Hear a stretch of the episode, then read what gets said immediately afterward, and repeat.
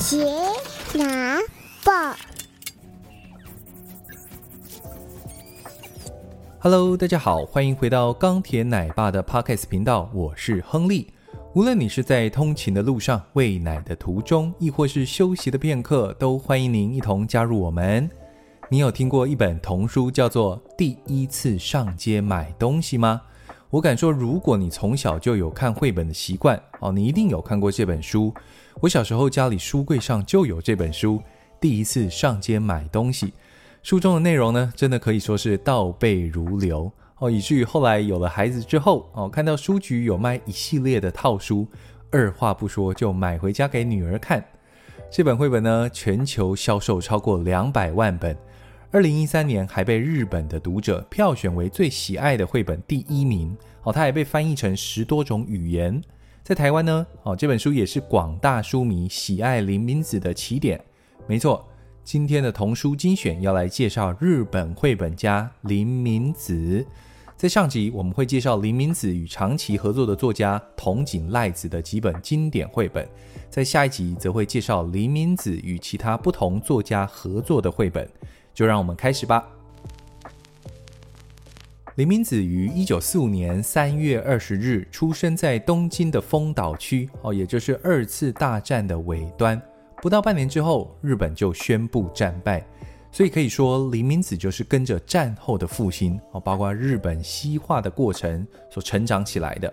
林明子呢，从小就害羞内向，是一个在学校也不爱跟别人讲话的小女生，但她喜欢观察，哦，也喜欢画画。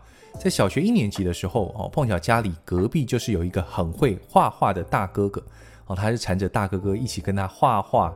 我想这个经历肯定对林明子有很大的影响。后来他有一本绘本《神奇画具箱》，哦，就是在讲这个小时候的经历。他的父母呢也很开明，看他对绘画很有兴趣，在他差不多十岁的时候，哦，就送他到正式的画室里面去学习绘画技巧。哦，他的启蒙老师叫做饭岛一次。哦，老师的出场口号就是“饭吃一碗，饭岛一次”。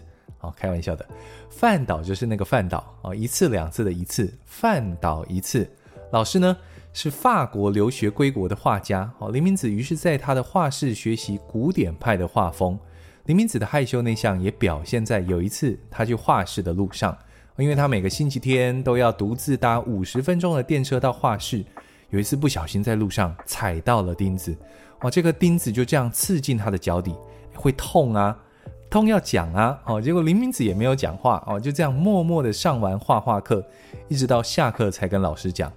后来呢，他就继续朝绘画这条路上前进，在大学的时候进入横滨国立大学的美术系就读。结果毕业之后哦，刚开始不好找工作，因为他是这种古典派路线的哦。后来有一个机会，呃，进到真锅博事务所去担任助手。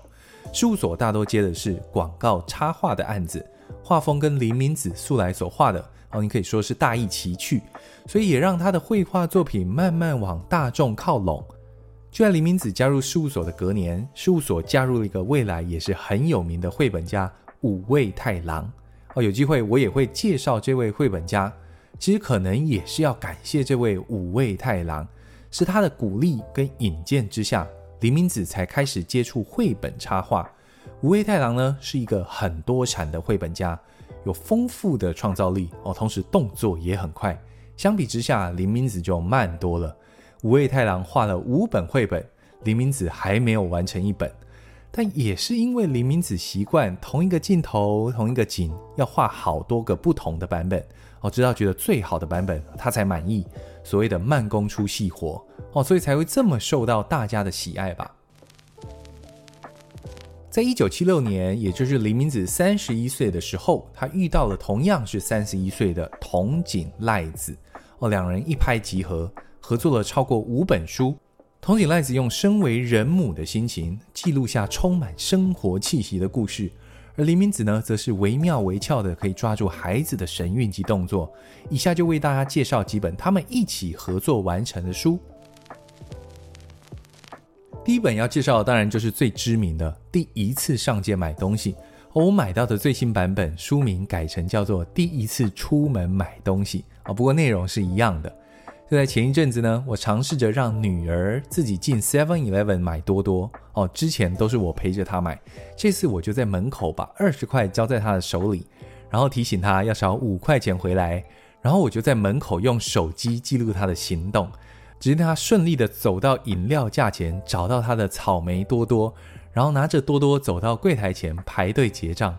你要知道，当时她可是才两岁多一点点啊。终于等到换她结账了。而他正准备把多多拿到柜台上，结果就被后面的叔叔插队抢先。好不容易又轮到他了，竟然又被后面划手机的阿姨给插队。这时候呢，我看不下去了，哦，就进去要帮他，结果还被他要求不可以进来。最后他终于踮着脚尖把多多跟钱顺利的拿给店员，但多多是拿了，但五块钱忘了找，结果还是店员叫住他，找了钱给他。他才终于顺利的完成第一次买多多的任务。耳朵尖的听众应该已经听出来了，这个第一次买东西的经验竟然跟第一次上街买东西书中的内容惊人的相似。看到女儿被插队，我不由得赞叹这本绘本真是太传神了，竟然把小孩子第一次买东西会遇到的状况描绘得如此真实。难怪每个孩子看到这本绘本都会爱不释手，因为就是从他们的角度去出发。而当我成为爸爸之后，重读这本书，我又发现了一些小时候没有发现的小细节，大家可以去找一找。第一个就是在远景的那一幕，哦，有一只鹦鹉飞走了，看你找得到吗？再来就是杂货店前的公布栏有一个寻猫启事，猫咪就在远景的那一张图里面，而寻猫启事的电话就是当时出版这本绘本的出版社电话哦。第二本要介绍的书是《佳佳的妹妹不见了》，味道跟第一次上街买东西很像，都是在讲妈妈交代一些事情，然后孩子独立去面对的家庭趣事。内容就先不爆雷了。非常值得一提的是，其实《佳佳的妹妹》这本书设定的场景跟第一次上街买东西是同一个社区，所以你可以在书中找找看，第一次上街买东西里面曾经出现的插队胖阿姨在哪里。买烟的墨镜大叔在哪里？还包括走失的猫咪也在里面哦。不过比较不好找，要考考你们的眼力。当然，第一次上街买东西的小女孩小米也出现在背景当中，非常有趣。再是续集，佳佳的妹妹生病了。好，讲是稍微长大之后，手足之间微妙的感情。稍微长大之后，玩的东西不一样，想法不一样，会做的事情也不一样。哦，这本书让我有一种哇，小孩子长大了啊的那种感觉。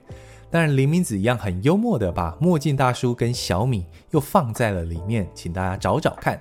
这三本书可以看作是一套，哦，都是一些生活会遇到的事情，而孩子的反应非常传神的被画了出来，是林明子必看的三本绘本。第四本要介绍的是谁在敲门呐？这本我小时候就没有看过了哦，不过看了之后我却非常喜欢哦。故事讲述小女孩小慧搬家搬到一个看得见山的地方，人生地不熟，不认识任何人，但家里信箱却从第一天就有人送礼物给她。究竟是谁呢？我看到最后一页的时候，哇，感觉到好快乐，因为我看到了小孩子单纯的善意，心里暖暖的。荣登近期最喜欢的绘本之一。看这本书一样也要仔细瞧，看看这位秘密客在哪几页就已经出现了，还有墨镜大叔又再次粉墨登场。最后要介绍的是女儿看完笑开怀的书《圆圆的野餐》，讲述圆圆出门野餐前发生的捣乱故事。书中的内容像极了这个年龄层会做的事哦，就是帮倒忙。又要自己来，但又做不好，父母亲好气又好笑。